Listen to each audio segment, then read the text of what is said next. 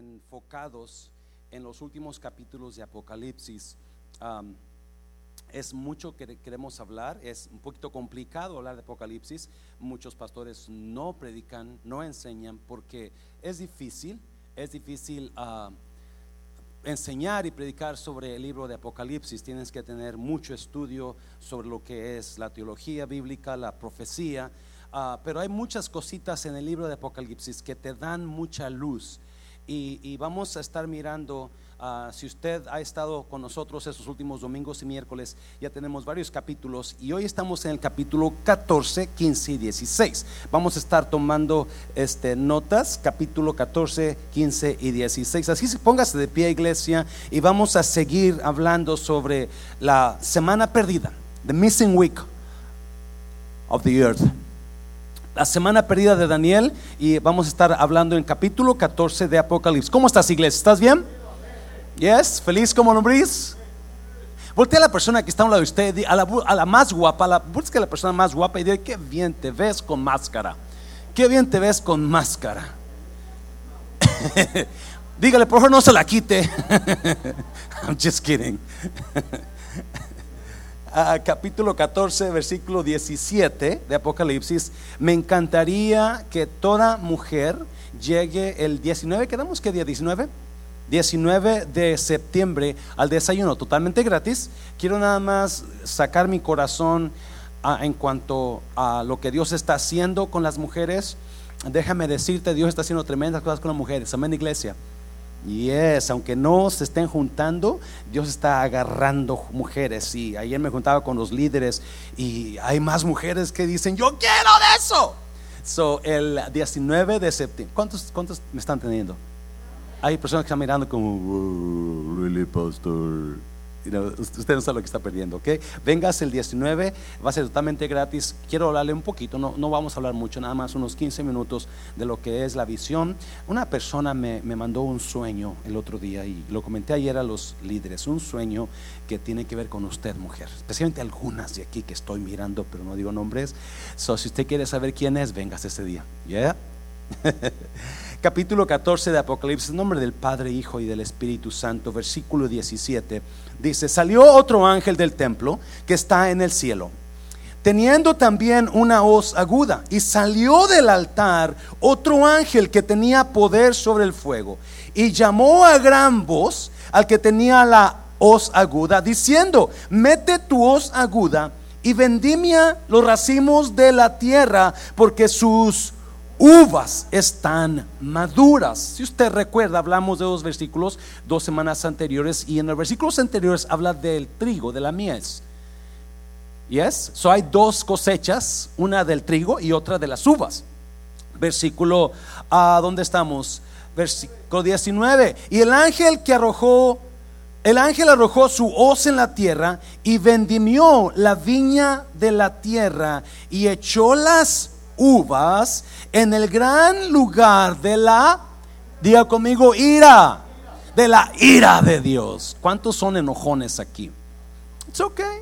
Está bien enojarse, no se, no se agüite, no se, todos aquí tenemos enojo a veces, yes. No, vamos a capítulo 15, versículo 1. Vi en el cielo otra señal grande y admirable, siete ángeles que tenían las siete plagas últimas, postreras, porque en ellas se consumaba la ira. Hmm.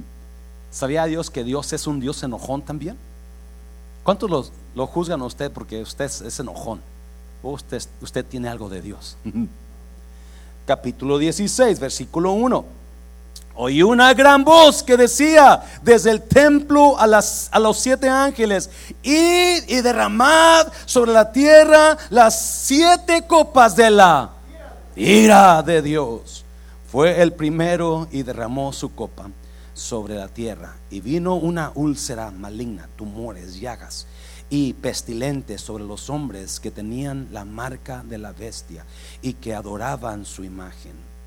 El segundo ángel derramó su copa sobre el mar y éste se convirtió en sangre como de muerto y murió, ¿cuánto?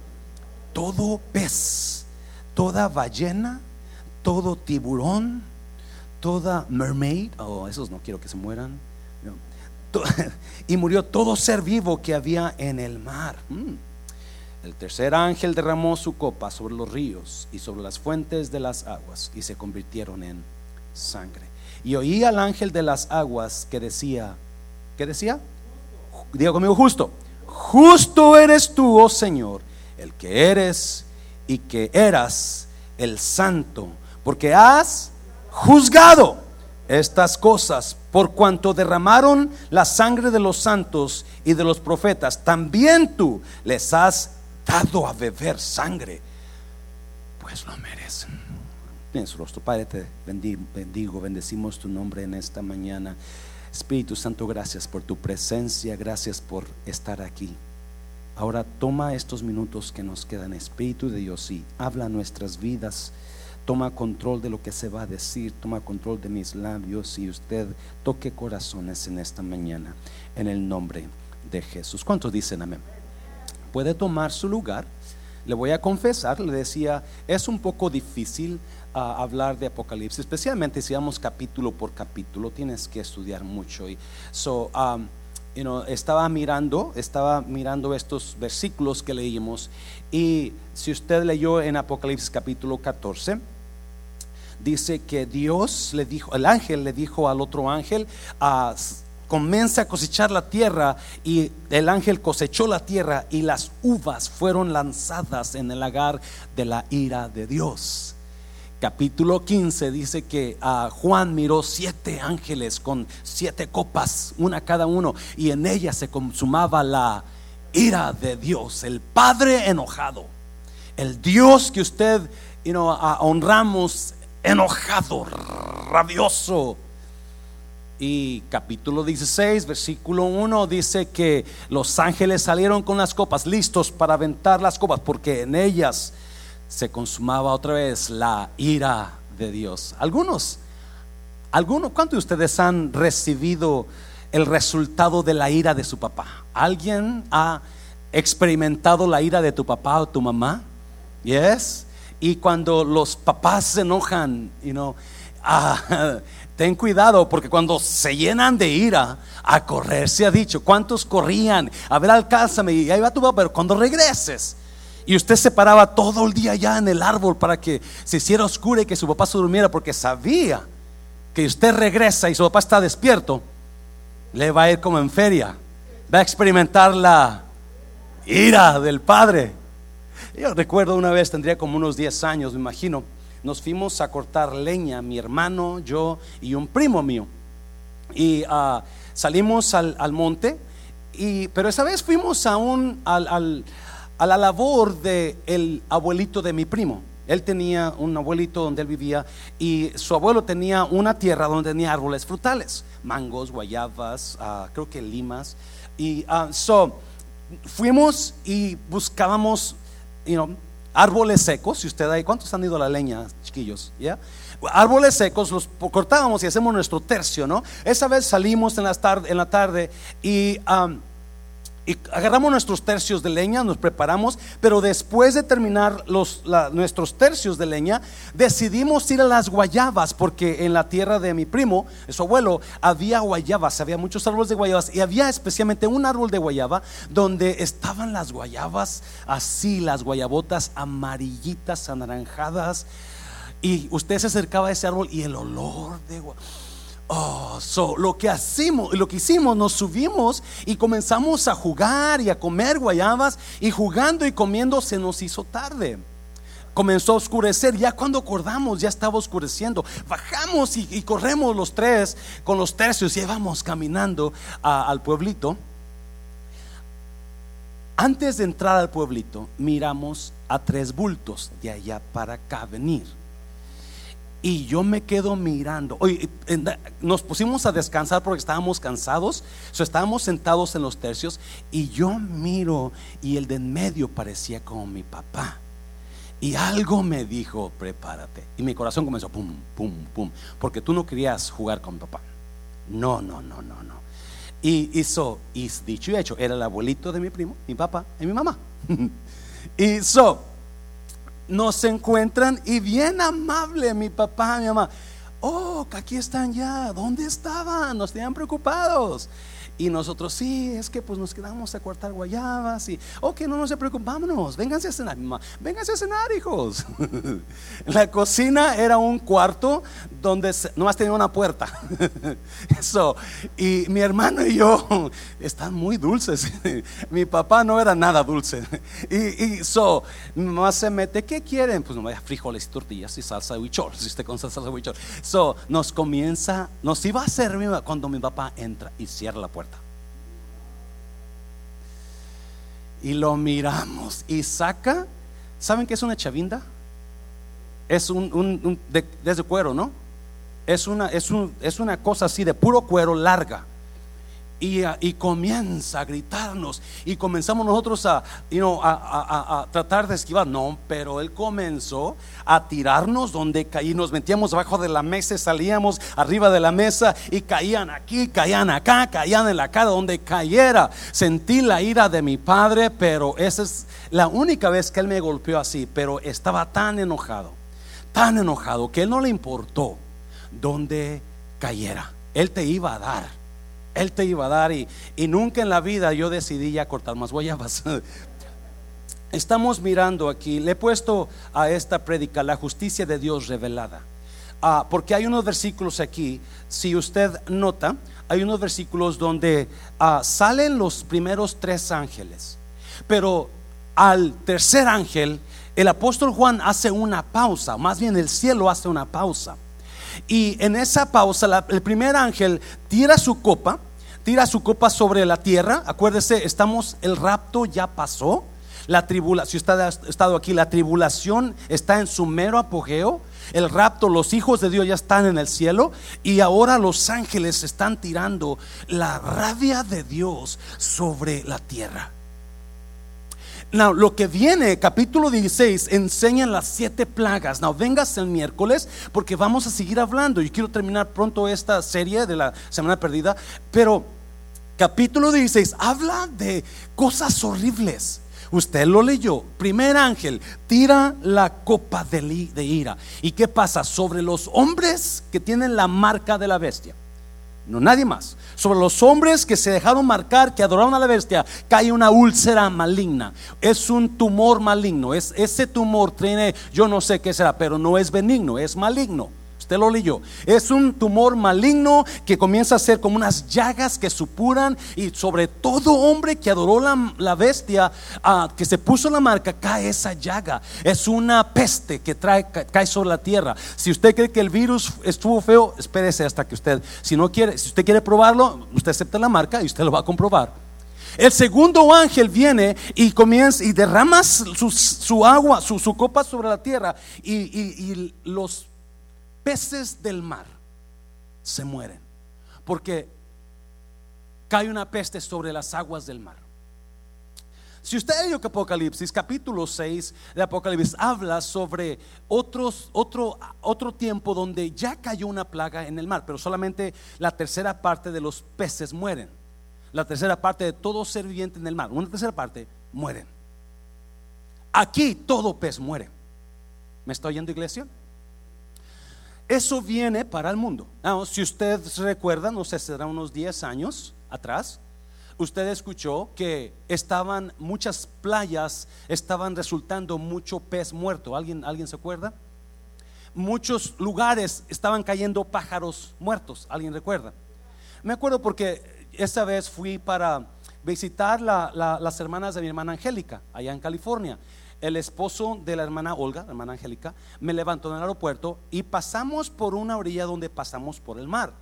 Y cuando vamos pasando, yo miro sobre las playas y miro mucho pez muerto en la playa, tirado, muerto, muerto.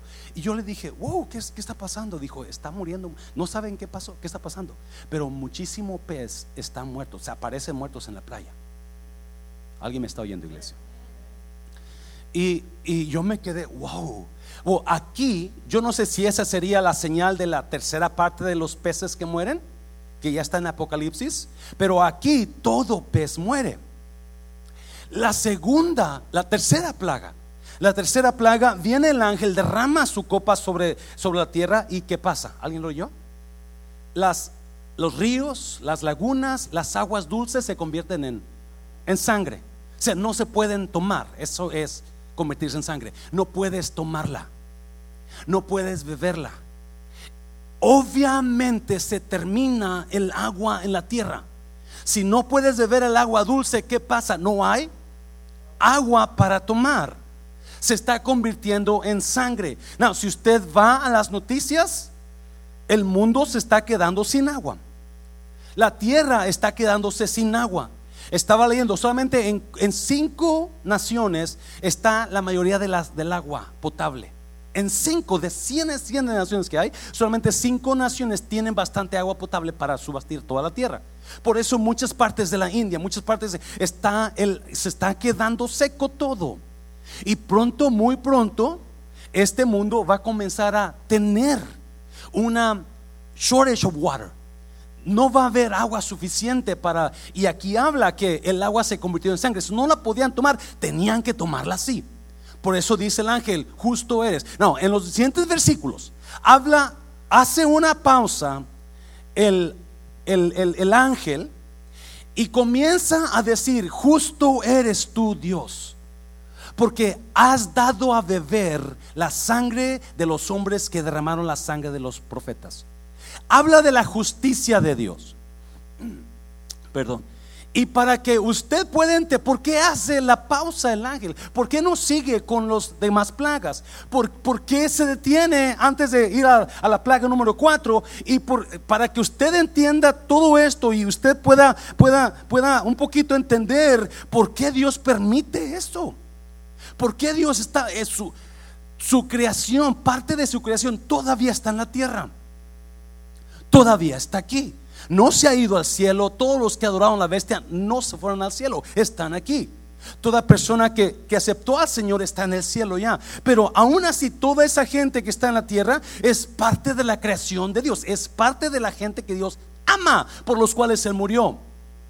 Pero ¿por qué? Si es un Dios justo, un Dios bueno, pero ¿por qué permite eso? ¿Por qué trae eso? Mucha gente se pregunta y mucha gente no acepta capítulo 16 de Apocalipsis. ¿Cómo puede ser que Dios traiga esas llagas y esos tumores cancerosos o yo no sé, dicen malignos? Eso va a ser algo que es malo para ellos, malignos. ¿Y, por, qué, por, qué, seca el mar? ¿Por qué convierte las aguas del mar en sangre? ¿Por qué, por qué, por qué todo el pez? ¿En qué culpa tienen los peces? ¿Por qué? la razón que, que, que el ángel hace una pausa en el pausa en el versículo 4, creo que es en el versículo 4, donde habla, o 5, donde habla y dice, justo eres tú, oh Dios, porque has dado el pago a los que habían derramado la sangre de tus profetas. So, el apóstol Juan, o más bien el Señor Jesús, quiere que entendamos una cosa. La razón que pasan estas plagas en la tierra es por la justicia de Dios la justicia. Quiero que entendamos esto. Ya hemos hablado antes, pero para que usted pueda seguir entendiendo capítulo 16, 17 y el resto de Apocalipsis, es importante que entendamos que hay algo que se llama la justicia de Dios. Y la justicia de Dios es Dios. Dios es un Dios justo. Dios, ¿qué es la justicia de Dios? ser justo es darle a cada uno exactamente lo que merecen. Wow. Uno de los atributos de Dios es que Dios es justo. Y ser justo es no, no hacerte de la vista gorda. yo le digo a, los empleados del refrán, si usted va a dar un descuento, si usted va a dar la, comida a alguien gratis, dígame, porque no quiero saber que usted está dando gratis comida y yo no lo sé y yo voy a pensar otras cosas. ¿Alguien me está hablando mañana? Pastor de la iglesia, sí, pero pues si tiene, usted va a comer, usted tiene que pagar la, la comida, ¿sí o no? ¿O no? Pero si quiere la comida gratis, vaya, diga, yo quiero la comida gratis, se la van a dar gratis, no, se preocupen. Si quebramos, usted después nos paga la quebrada. Pero, porque no podemos cerrar ojos, Dios no es un Dios injusto, Dios es un Dios justo. Y porque es justo, no, escuche bien, por favor. ¿Sabía usted que Dios lo sabe todo, todo lo ve. Es más, Él escudriña los, las intenciones del corazón. No solamente lo que usted hace ve Dios. Él escudriña el por qué hizo lo que hizo. Él, es, él conoce todo a la perfección. Él conoce todo perfectamente. Nada se le pasa. So, si alguien sabe lo que pasó, es. Porque hay gente que, tú, yo miré esto, yo miré. Y no, son mentiras. Pero el que sabe, no solamente Dios sabe lo que pasó, pero Dios sabe por qué se, con qué intención se hizo. So voy a darle cuatro, cuatro cosas que revelan la justicia de Dios para que pueda entender el siguiente capítulo. ¿Sí me está entendiendo ya? Sí, ok. Esto es muy sencillo, muy sencillo. Es una enseñanza, no es una prédica, pero vamos, quiero que usted lo entienda para que sepa que hay algo que se llama la justicia de Dios. Y en la justicia de Dios, Dios va a darle a cada uno exactamente. Y es cuatro cositas que revelan la la, justicia de Dios. Número uno, Génesis capítulo 18. Génesis 18, vamos a mirar para allá. Versículo, versículo 20.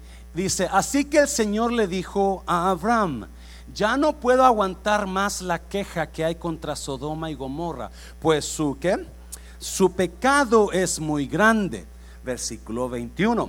Bajaré a Sodoma para ver si de verdad sus habitantes son tan malos. Voy a comprobar personalmente si lo que se dice de ellos es verdad o mentira. Acuérdese, Dios, Dios no tiene que bajar, Dios, pero él está hablando con Abraham. Abraham y Dios están teniendo una conversación. Solo dijo, voy a, yo voy a ir a Sodoma y voy a verificar lo que está pasando, a ver si es cierto. Dios le va a dar chance de que sea no sea verdad lo que se dice de usted o lo que usted está haciendo para que se arrepienta. Acuérdese de eso. So, versículo 22. Ah, Dos de los varones siguieron su camino hacia Sodoma, pero el Señor se quedó con Abraham por un momento. Entonces Abraham se le acercó y le dijo, ¿vas a exterminar juntamente al justo con el malvado? ¿Sí lo leyó? ¿Vas a tratarlos igual? Espérame, espérame. Y versículo 23, o el siguiente, 24. si encontraras 50 justos en la ciudad, ¿acabarías con todos? ¿Y no perdonarías a la gente de ese lugar por amor a los 50 justos? 25. Jamás Mira lo que dice Abraham. Jamás se te vaya a ocurrir matar al justo junto con el malvado. Jamás vayas a tratar de la misma manera al justo y al malvado. ¿Acaso el juez de la tierra no hará lo que es correcto? 26. Y el Señor le contestó si encuentro 50 justos, voy a perdonar a todos por amor. ¿A quienes? A los justos. Capítulo 16 de Apocalipsis está hablando de la justicia de Dios. La razón que el capítulo 14 habla de uvas maduras es porque la maldad de los hombres de esos tiempos ha llegado a su límite. Dios ya les dio mucha oportunidad. Si usted está leyendo con nosotros, si ha leído, Dios manda 144 mil personas para que les hablen de Cristo. ¿Y es? ¿Se acuerdan? Dios habla, manda ángeles para que les digan, teman a Dios. Adoren a Dios y no a la bestia. ¿Alguien se acuerda? Y estos hombres se enojan más. La razón que Dios ya le dio a cada hombre, a cada persona la oportunidad de dejar sus malos caminos, ya le dio a cada persona la oportunidad de adorar a Dios, pero ellos siguen tercos haciendo lo que ellos quieren hacer. Ellos siguen tercos en sus caminos. Es increíble la, la lucha que hay entre el bien y el mal en estos capítulos. Dios tratando de ganar a todo mundo para su gloria. Dios tratando de rescatarlos del infierno, manda 144 mil en medio del rapto, manda ángeles que digan, teman a Dios, porque ama a su creación. Pero esta gente, en lugar de buscar a Dios, se enojan más contra Dios. So llega a un punto final donde dice Dios, ya no puedo hacer nada más por estos. Alguien me está oyendo. Ya hice, ya mandé a mi hijo, ya les hablé, ya mandé 144, ya, ya saqué la iglesia de la tierra y ni así entienden. La gente va a estar en la maldad de las maldades. ¿Cuántos saben que hay maldad en la tierra? Yes, hay maldad en la tierra. Y está el, la, maldad del hombre. So, en Sodoma y Gomorra es igual. Está increíble la situación en Sodoma y Gomorra. ¿Alguien me puede decir qué había en Sodoma y Gomorra? ¿Qué, ¿Por qué era conocido Sodoma y Gomorra? Homosexualidad. Yes. Y Dios dice, no, yo, yo, yo tengo que ir a ver, yo no puedo creer que mi, mi creación que yo cree esté haciendo esas cosas horrendas. No, so voy a darle la oportunidad que se arrepientan. Y comienza Abraham, tú no puedes hacer eso, tú eres el Dios justo, porque vas a matar a todo mundo. Si hay 50 justos, ¿tú vas a tratar al bueno y al malo igual? Nunca, nunca. Dios nunca, Dios va a darle a cada persona exactamente lo que se merece.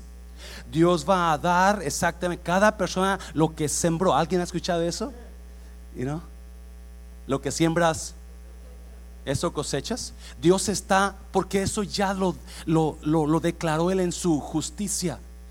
Todo mundo, todo mundo, escuchen, todo mundo tiene la oportunidad de hacer lo bueno o lo malo. Allá por Deuteronomio 31 le dijo Dios a Moisés, yo he puesto delante de ti la vida y la muerte, el bien y el mal. Escoge la vida, escoge lo bueno.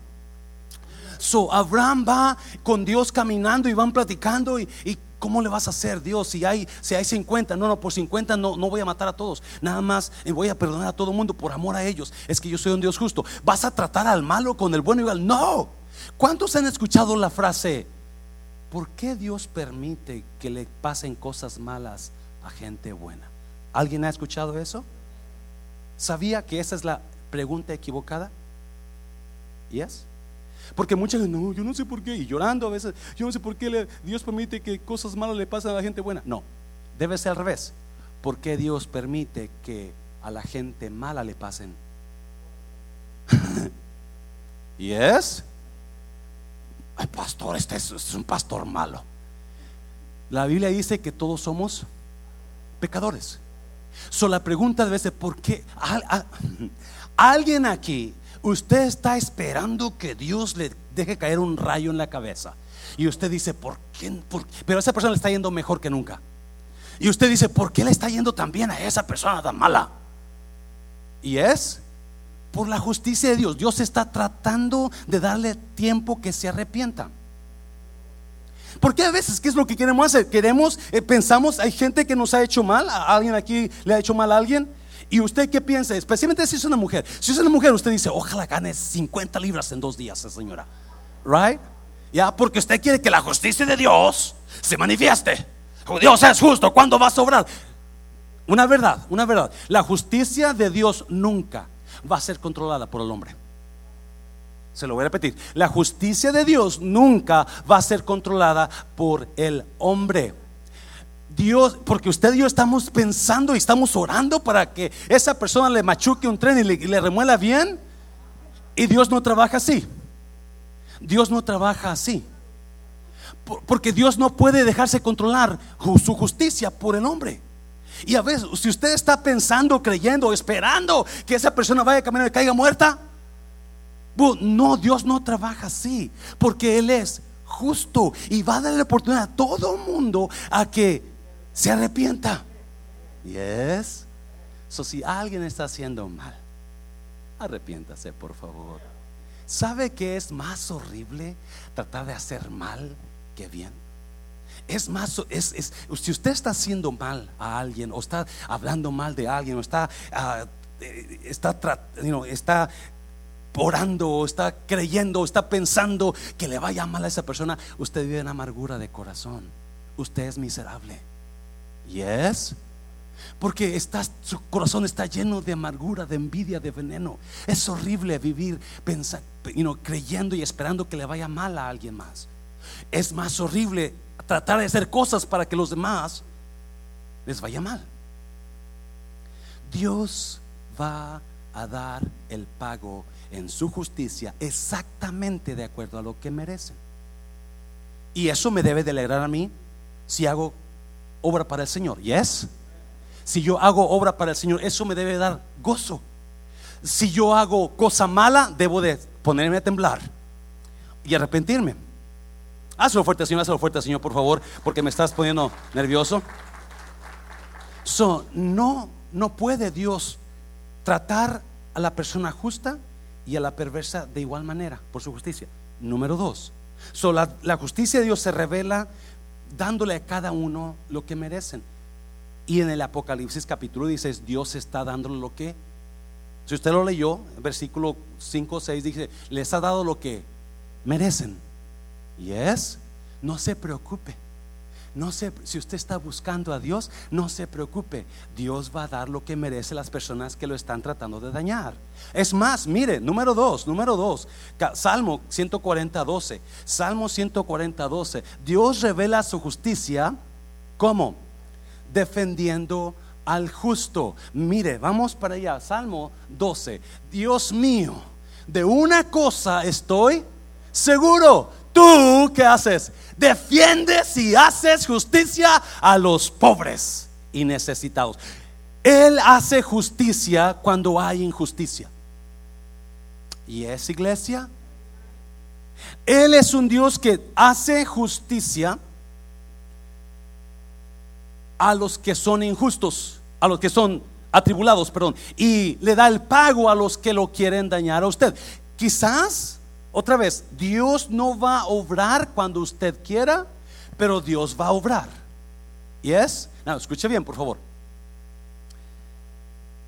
Porque yo sé que Dios es justo y va a hacer justicia un día, yo puedo confiar en Él. Se lo voy a repetir. Porque yo sé que Dios es justo y va a hacer justicia un día, yo puedo seguir confiando en Él. El Salmo dice que una cosa estoy seguro, tú defiendes y proteges y haces justicia a, a los justos.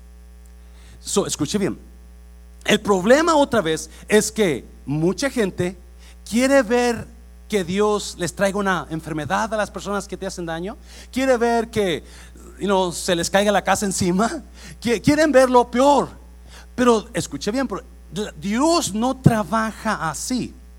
Cuando Dios defiende al justo en este tiempo, en el Antiguo Testamento, Él traía, Él trataba con las personas.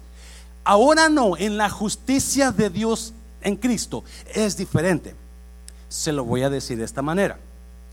Cuando usted está esperando en la justicia de Dios, Dios la va a traer. Y muchas veces no la va a traer haciéndole mal a los que lo dañaron a usted.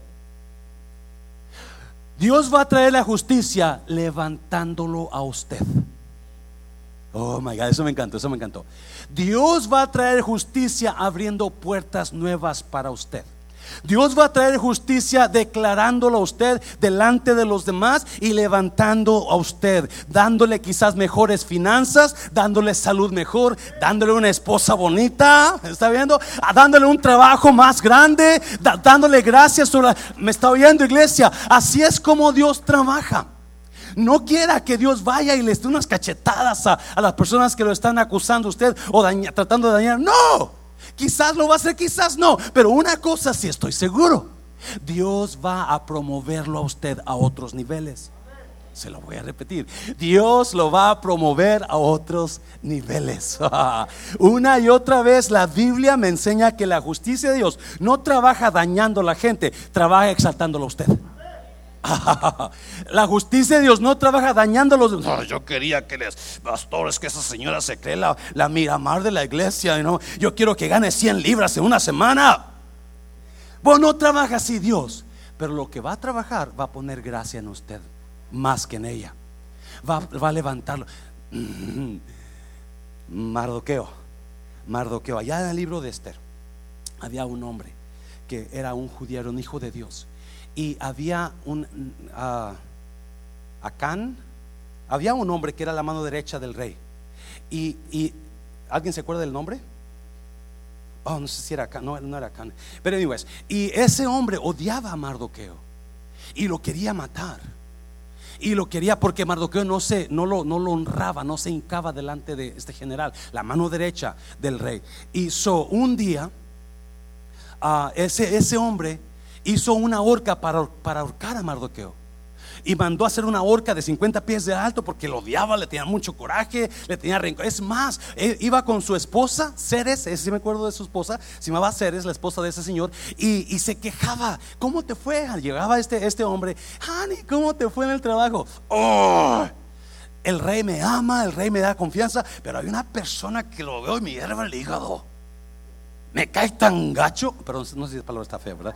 Me cae tan feo que, que, matarlo. Y su mujer le dijo, no te preocupes, hey, mándalo ahorcar. Tú tienes... Y so, so, la, la, la, el, el, mal está, está, está listo para Mardoqueo. Pero una noche, acuérdese, la justicia de Dios trabaja no haciéndole daño a los demás, exaltándolo a usted arriba de los demás. Y una vez el rey se quedó, no podía dormir. Pienso que tomó mucho café, comió muchos tacos, y no sé. El caso es que no podía dormir y se levanta y le dice a uno de esos, léeme algo, saca las, la historia de mi reinado y, y, léeme historias que han pasado con mi vida. Y ahí estaba que una vez Mardoqueo le salvó la vida al rey. Dos de sus soldados, de sus ah, siervos lo querían matar. Mardoqueo se dio cuenta, lo dijo al capitán y le salvó la vida. Y el rey se queda. ¿Qué se le hizo a, Mardoqueo, a ese Mardoqueo para, por salvarme la vida? Pues nada. Sí, a veces nosotros peleamos por posiciones, a veces nosotros envidiamos a otras personas porque tienen mejor casa que nosotros o mejor carro que nosotros. Usted siga adorando a Dios y a su tiempo Dios lo va a exaltar. Y, y viene, viene Mardoqueo, viene el rey y dijo, ¿qué, ¿qué se hizo a este hombre? Pues no, nada. Entonces, en eso va entrando el hombre, no sé si es Amán, Amán, ¿verdad? Gracias. Entra Amán, el, el mano, y el rey le hace una pregunta a Amán, su mano derecha. Amán, ¿tú qué harías? Si tú fueras rey, ¿qué harías con una persona a la que tú quieres honrar delante de todo el mundo? Amán, porque él es ambicioso, porque él cree que es el mero mero, él se cree la mamá de los pollitos. Ah, dice, él piensa, pues a quién va a honrar más que a mí. y le dice a Amán, ¿sabes? Rey, si yo fuera tú y quiero honrar a alguien, yo agarraría las ropas del rey el anillo del rey y lo pondría sobre ese hombre y luego traería el caballo más bonito del rey y pondría a mi siervo más, más elegante y ponía a ese hombre que yo quiero honrar en el caballo del rey y el siervo mío lo, lo pasaría por toda la ciudad gritando, así hará el rey a la persona que él quiere honrar. Y el rey le dice, ve y haz lo que has dicho con Mardoqueo.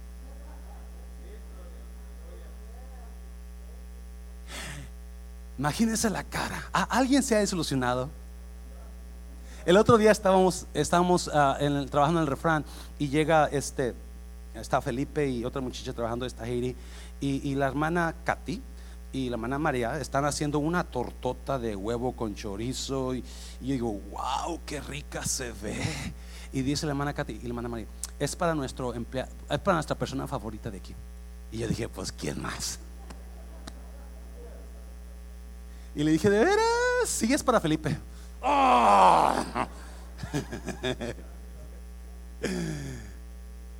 y te desilusionas porque no. Y so, Amán fue, caminó por toda la ciudad gritando, así se hará al hombre que el Dios quiera honrar. ¿Me está oyendo? Cuando hemos tenido ataques aquí en la iglesia, una cosa le he pedido a Dios, Dios no le hagas daño a nadie, no le hagas daño a nadie, no, no quiero que los hijos de de estas personas. No, no, pero nada más que tu presencia esté aquí en este lugar. Que la gente sepa que tú estás aquí. Se fue medio mundo, pero mientras tú no te vayas, tú honra. Y déjame decirte, es lo que Dios está haciendo. Dios está exaltando mundo de restauración. Porque cuando usted y yo dejamos que Dios sobre en su justicia, usted va a ser exaltado. Mm. Y es más, muchas personas que han querido dañarlo a usted han sido la causa de que Dios lo ha levantado a usted ahora. ¿Me está oyendo, iglesia? A mucha gente que ha querido dañar la iglesia. Ahora se da cuenta que por eso que quiso hacer, Dios está levantando más. Dáselo fuerte al Señor. No se preocupe. Tiene alguien que lo defiende. Tiene alguien que dice, no, a este hijo tú lo quieres acabar. Yo lo voy a levantar. Oh. Cuando usted tenga personas que, es que la persona dijo algo de mí, prepárese porque viene. Ah, está oyendo iglesia. sí, muchas veces predicadores predican, usted está parando la bendición de Dios porque no diezma, usted está parando la bendición de Dios porque no va a la iglesia. No, no, usted está parando la bendición de Dios cuando se pone al tú por tú con los demás. Eh, alguien me está oyendo. Cuando usted comienza a dejar que Dios obre en su justicia, usted está levantando, están diciéndole a Dios, listo para una ascensión más, listo para que me levantes más, listo para que abras puertas nuevas en mi casa, listo para que me sanes, listo para que hagas algo mejor en mi vida, porque así trabaja Dios. Uh. Muchas veces queremos que le pase algo a, las personas que y no, no trabaja así. Dios te va a exaltar a ti. Cuando Saúl andaba persiguiendo a David, ¿alguien se acuerda? Saúl, el rey, andaba persiguiendo a David para matarlo y decía: Eres un perro muerto, eres esto, es lo otro. ¿Qué hizo Dios? Lo reemplazó con David. Ah, quitó a Saúl y puso, oh, el Salmo 23 dice, tú aderezas mesa delante de mí en presencia de mis angustiadores. Tú me levantas, mientras más me atacas, más me levantas, porque es un Dios justo. Hácelo fuerte. Uh, aleluya. So, por eso, mire, calle boca. Póngase una grapa de esas, de esas heavy duty para que la bendición venga y Dios lo exalte a usted. Alguien me está entendiendo en esta mañana. Y Dios está hablando de su justicia, porque Dios no trabaja como usted y yo trabajamos. Dios no hace así, no hace mal. Dios da oportunidad que se arrepientan, pero usted lo exalta.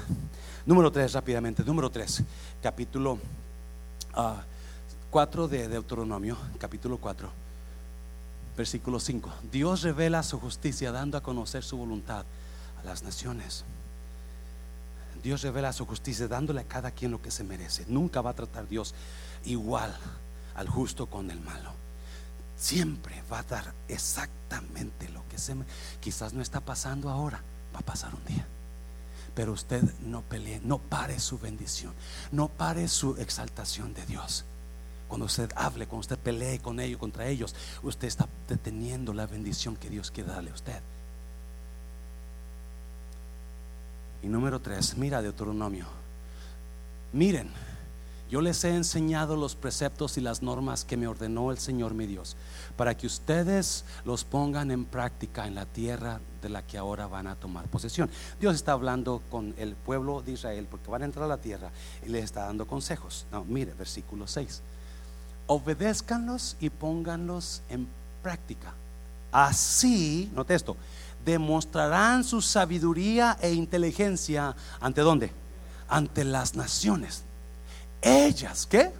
Oirán todos estos preceptos y dirán, en verdad, este es un pueblo sabio e inteligente. Esta es una gran nación. Siete ¿Qué otra nación hay tan grande como la nuestra? ¿Qué nación tiene dioses tan cerca de ella como lo está de nosotros? El Señor nuestro Dios, cada vez que lo invocamos. ¿Cuántos dicen amén eso? Cada vez que usted le, le, busca, ahí va a estar Dios. Versículo 8. ¿Y qué nación hay tan grande que tenga normas y preceptos tan justos como toda esta ley que hoy les expongo? El Dios le dice a Moisés, ustedes pórtense correctamente porque las naciones van a escuchar y van a decir, wow, qué personas tan afortunadas que tienen un Dios como su Dios. Y es, no hay Dios tan grande como tú, no lo hay que Dios? El salmista decía, y van a ver las naciones y dirán grandes cosas. Ha hecho Dios con esto. ¿Sabe por qué? Por la justicia de Dios. Por la justicia de Dios. Yo sé que a veces nos, nos, hierve el hígado, yes. A veces, a veces hay gente que, hace cosas que, que le dan temor. Dios está enojado con la gente injusta. Hay cuatro hay cuatro razones principales por las cuales nos enojamos. El enojarse es algo normal. El enojarse es muy natural. Es muy natural. El problema es que no lo sabemos manejar. no sabemos cómo manejar ese enojo. Lo queremos manejar tirándole golpes al esposo, a la esposa. Lo queremos manejar hablándole, hablando mal de las personas. No, no, esa no es la manera. Pero el enojarse usted no tiene nada de malo. Miramos en cada versículo que la ira de Dios se derramaba, el enojo, la rabia. Jesús sacó a los que vendían palomas y, hacían cambios de monedas en el templo, enojado, revolcó las mesas, tiró, agarró un látigo y comenzó a sacarlos fuera. Jesús no es como lo vemos a veces. Él trae enojo contra los injustos. Hay cuatro razones por las cuales usualmente el ser humano se enoja. Número uno, que lo apunté, frustración. Usted se frustra porque las cosas no están pasando como pensaba que iba a pasar. ¿Y es? Usted se frustra porque su pareja no es lo que usted pensaba que iba a ser. Usted se frustra porque las finanzas no es como estaban. Y usted le da coraje. Se enoja, la frustración te trae enojo. Es normal. It is okay to get mad. You know, they have this commercial don't be mad, get glad. La bolsa de glad, ¿verdad? Don't get mad, get glad. Well, you're going to get mad because we're humans. Y es normal que frustración te traiga el enojo. La otra razón por la cual se enoja uno es por miedo cuando tu futuro cuando alguien te amenaza en tu futuro, cuando amenazan tus hijos o tu pareja o tu familia, tú tienes miedo que algo les pase y te enojas o, a miedo, simplemente miedo llega a tu, a tu corazón y ese miedo va a, a traer enojo a ti. Te va, por eso hay mucha gente que, que, que se enoja. Acuérdese, cuando alguien se enoje y comience a gritarle a usted, no escuche las palabras. Eso lo voy a repetir. Cuando alguien se enoje y comience a gritarle, es que tú eres esto, es que el otro, es que... No escuche las palabras, escuche el daño que está saliendo de las palabras. Porque usualmente cuando alguien se enoja, va a sacar todo lo que trae. Todo lo que traen guardado de hace 10 años, 20 años. Ah, es que te acuerdas de aquella vez, que por eso.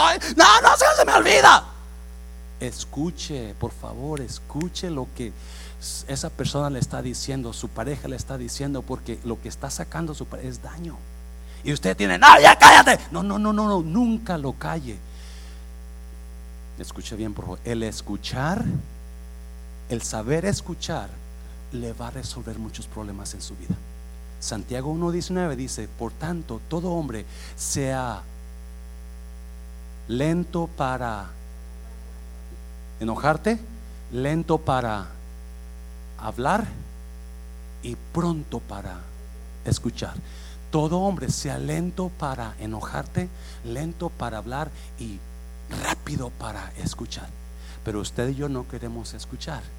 Queremos callar a la persona, no queremos que nos digan. ¿Cuántos a veces se enojan porque su esposa o su esposo o su hijo le está diciendo lo que sienten de usted? No los pare, escúchelos. Y yo le aseguro, eso va a sanar muchas cosas en su, en ese, en su, lo que esté teniendo usted.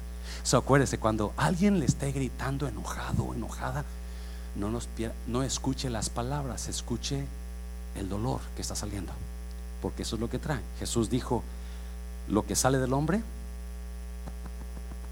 sale del corazón, está en el corazón.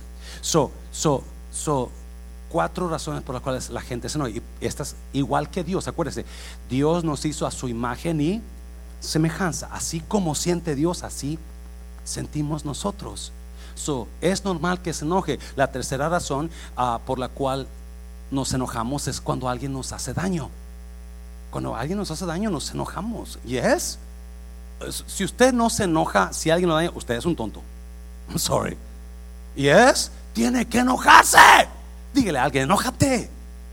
Dígale a su pareja que nunca hace nada. Enójate. Yes, you've got to get mad sometimes. Pero no actúes, acuérdese, se puede enojar, pero no manejar incorrectamente el enojo. son tres razones por las cuales, ya, voy a terminar, perdón. Ah, número uno, frustración. Número dos, miedo. Número tres, daño, alguien me hizo mal. Y número cuatro, adivine qué, injusticia. La razón que usted y yo nos enojamos, ¿cuántos se enojaron cuando los policías mataron a, George Floyd? ¿Cómo puede ser posible? ¿Cuántos se enojaron cuando a esta última persona que lo mataron le pusieron una bolsa aquí? ¿Cómo eres tonto? Estás mirándola y ni así todavía se enoja uno. Y eso no. La injusticia siempre va a darte enojo. Ah, si usted, si usted y yo conocemos de Dios, no nos gusta la injusticia. No nos gusta que alguien trate mal a alguien más. We don't like it. We hate injustice. So God gets mad because of injustice in the world. Toda, escuche bien, por favor.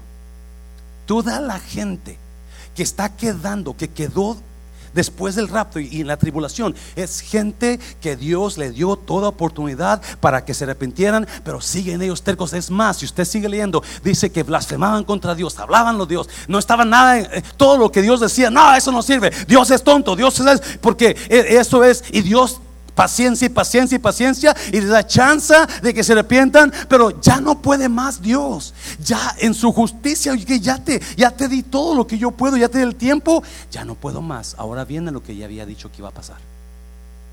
Lo que Dios va a traer es la causa de su justicia. A tarde o temprano, a cada persona le va a dar conforme lo que merece. Y es iglesia si yo, usted y yo estamos medio, oh, Dios mío, yo hice eso malo, vaya, vaya, arréglelo. Y es porque es la oportunidad de Dios que le está dando para que te acomodes. Dale un paso fuerte, Señor, porque está mirando medio raro. Ya voy a terminar. Y número cuatro, número cuatro, ah, Romanos capítulo 3. Oh, esto me encanta. Romanos capítulo 3. Dios revela su justicia a través de la justicia de Jesús. Ah, Romanos 3, 21. No, quiero que lea esto y ponga atención, está precioso, está increíble. Pero ahora, tal como, ¿cuándo es ahora? Hoy, ¿verdad? Tal como se prometió tiempo atrás en los escritos de Moisés y de los profetas, Dios nos ha mostrado cómo podemos ser justos ante Él sin cumplir con las exigencias de la ley. Usted y yo podemos ser justos sin tener que cumplir la ley. No, siga leyendo. 22. Ahorita lo explicamos un poco más. Dios nos qué? Dios nos hace justos a sus ojos cuando ponemos nuestra fe en quién? En la iglesia católica. En la iglesia Mundo de Restauración. ¿Verdad que no? ¿En quién? En Jesucristo. Y eso es verdad para todo el que cree, sea quien fuere. Dios nos hace justos delante de sus ¿qué? Para mucha gente usted es un injusto, ¿sabía usted eso? Para mucha gente usted es un mentiroso, usted es un borracho, esto es un esto es lo otro, usted es una habladora, usted es una chismosa, usted es una enojona. Para Dios usted es para Dios usted es con confianza. Yo soy justo delante de Dios. Si usted conoció a Jesús, si usted conoce al Señor Jesús, usted es una persona justa. Si usted no conoce a, Jesús, usted es un injusto. Y la justicia de Dios va a caer sobre usted. Mire, mire, mire, versículo 23. Pues todos hemos, ¿cuántos somos todos? Pues todos hemos pecado. Nadie puede alcanzar, note eso, nadie puede alcanzar la meta gloriosa establecida. Wow. Todos estamos abajo. Y la meta para ser justo está acá arriba. ¿Y qué dice? Nadie la puede. Ah, ah, ah. y no podemos. No podemos. Escuche bien, por favor. Hay gente que me dice, pastor, yo no le he hecho nada malo a nadie. Yo, yo no, yo mi esposa la trato bien, yo a mis hijos soy un buen padre, yo no me emborracho, yo, yo no tomo droga, yo no he matado a nadie. Usted es un pecador, pecador de lo malo. Que nadie, Dios puso una meta para la justicia de Él. Y todos estamos abajo. Ese es el problema. El problema es que no entendemos que somos pecadores. Desde que usted nació, usted nació listo para pecar. ¿Yes? Si usted mira a sus hijos chiquitos, 13, 5, 5, 6, 7, 8, 9 años, sus hijos ya están pecando. Especialmente ahora con toda, toda esta tecnología. Ay, mi hijo es un angelito, es un diablo que es su hijo. Yes, I'm sorry si lo molesto. so, ¿cómo le hacemos? Versículo 24. Sin embargo, mire, Dios declara justos gratuita y bondadosamente por medio de Cristo Jesús, quien nos liberó del castigo de nuestros pecados, quien nos liberó del castigo. Acuérdese, la pregunta no es por qué Dios permite que a gente buena le pasen cosas malas. La pregunta es por qué le pasan cosas buenas a la gente mala. Pastor, esa persona que yo... Eh, eh, eh, no, somos pecadores, todo mundo es pecador. Y Dios en su misericordia y justicia nos da de su abundante gracia. Eso es lo único, pero todos merecíamos castigo por nuestros pecados. Yes, lo está leyendo, iglesia. Por eso dije, esto está muy sencillo, pero es importante que lo recordemos. Versículo 25. Pues Dios ofreció a quién? A quien Dios ofreció a Jesús como el sacrificio por el pecado. Ah, mire, las personas son declaradas justas a los ojos de Dios cuando creen que Jesús sacrificó su vida al derramar su sangre. Ese sacrificio muestra que Dios actuó con justicia cuando se contuvo y no castigó a los que pecaron en el pasado. No, escuche bien, otra vez. Las personas son declaradas justas a los ojos de Dios cuando qué? Cuando creen que Jesús sacrificó su vida al derramar su sangre. Lo está leyendo conmigo. Muy importante porque esto va a entender el porqué de las plagas. Versículo 26. Porque miraba hacia el futuro, Dios miraba hacia el futuro, Dios miraba a nosotros ahora. Y de ese modo los incluiría en lo que llevaría a cabo en el tiempo presente. Dios hizo todo eso para demostrar, para demostrar su justicia, porque Él mismo es justo e imparcial y declara a los pecadores, otra vez, justos a sus ojos cuando ellos creen en Jesús. escuchen bien, pero ya termino. Pueden pasar los músicos, por favor. So Dios puso esta, esta, esta barra acá arriba. Esta es la barra de Dios. Que para que tú puedas ir al cielo, para que tú puedas ser justo delante de mí, tienes que alcanzar esta barra. Pero todos somos mentirosos, mal pensados, ladrones. ¿Cuántos roban de su compañía? No levanten la mano, por favor. Pero por más que queramos, no alcanzamos la barra. Pero Dios en su justicia, escuchen en su justicia, en su justicia, ¿qué hizo Dios? Dijo, este mundo que yo amo nunca va a poder hacerla, nunca va a llegar acá, acá están abajo. La única manera que puedas llegar acá es cuando yo vaya a morir por ellos. Porque yo soy qué? Justo, Dios es justo. Y cuando el ser humano pone su confianza en el justo Dios, automáticamente nos eleva al nivel. ¿Alguien me está oyendo? Cuando creemos en que, por es importante la iglesia evangélica, siempre el mensaje número uno, usted necesita a Jesús en su vida, si no, no puede llegar a la barra que Dios puso, no puede llegar. ¿Alguien me está oyendo? Adivine por qué Dios suelta las plagas. Porque toda persona que se quedó en la tribulación, toda persona que adoró la bestia, toda persona que se dejó la marca de la bestia, toda persona que rechazó a Dios, rechazaron a Jesús. Alguien me está oyendo. La razón que Dios va a traer plagas y, su ira y su enojo a la tierra es porque todo mundo que quedó decidieron no a Jesús, no a la cruz del Calvario. Decidieron creer en lo que ellos creían, en, en la bestia del 666, en su religión, en sus creencias, pero no a Dios. Y eso es lo que trae esas, porque cuando usted cree en Jesús, automáticamente Dios le dice que es justo y se lo lleva con él. Me estoy oyendo, iglesia. So, hay mucha gente que va a estar en esos tiempos simplemente apartada. No quiero nada de Dios. Yo no creo eso. Yo creo que yo tengo mis derechos como, como homosexual. Yo creo que tengo mis derechos como mujer. Yo creo que tengo derechos como hombre. Yo creo que tengo derechos como niño. Y todo el mundo buscando derecho. Pero Dios dice, no, eso está mal. Y, la, y el mundo entero va a estar corriendo en contra de lo que Dios dice. Por eso lo odian. Por eso no quieren someterse a su palabra.